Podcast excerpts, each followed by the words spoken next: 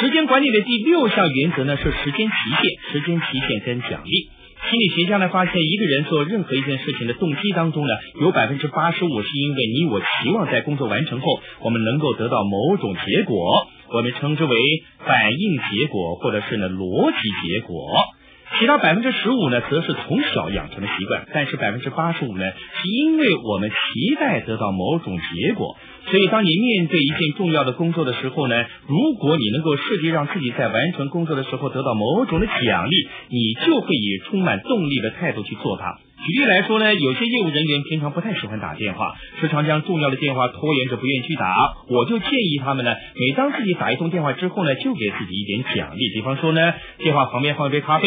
每次打完一通呢，就让自己喝一口咖啡，或者是呢放一些饼干在旁边作为奖励。换句话说呢，你要把自己当做狗一样的训练，每完成一个动作，得到一个正面的结果，就给自己积极的奖励。另外一点呢是设定时间期限，这什么意思呢？首先，当你定定目标、拟定工作时间之后呢，你要设定完成工作的时间期限。你必须给自己充裕的工作时间，使你能够在期限到达前完成，然后告诉其他人你会在期限之前完成，向其他的人保证你一定会做到。这是一种强而有力的做法，我们称之为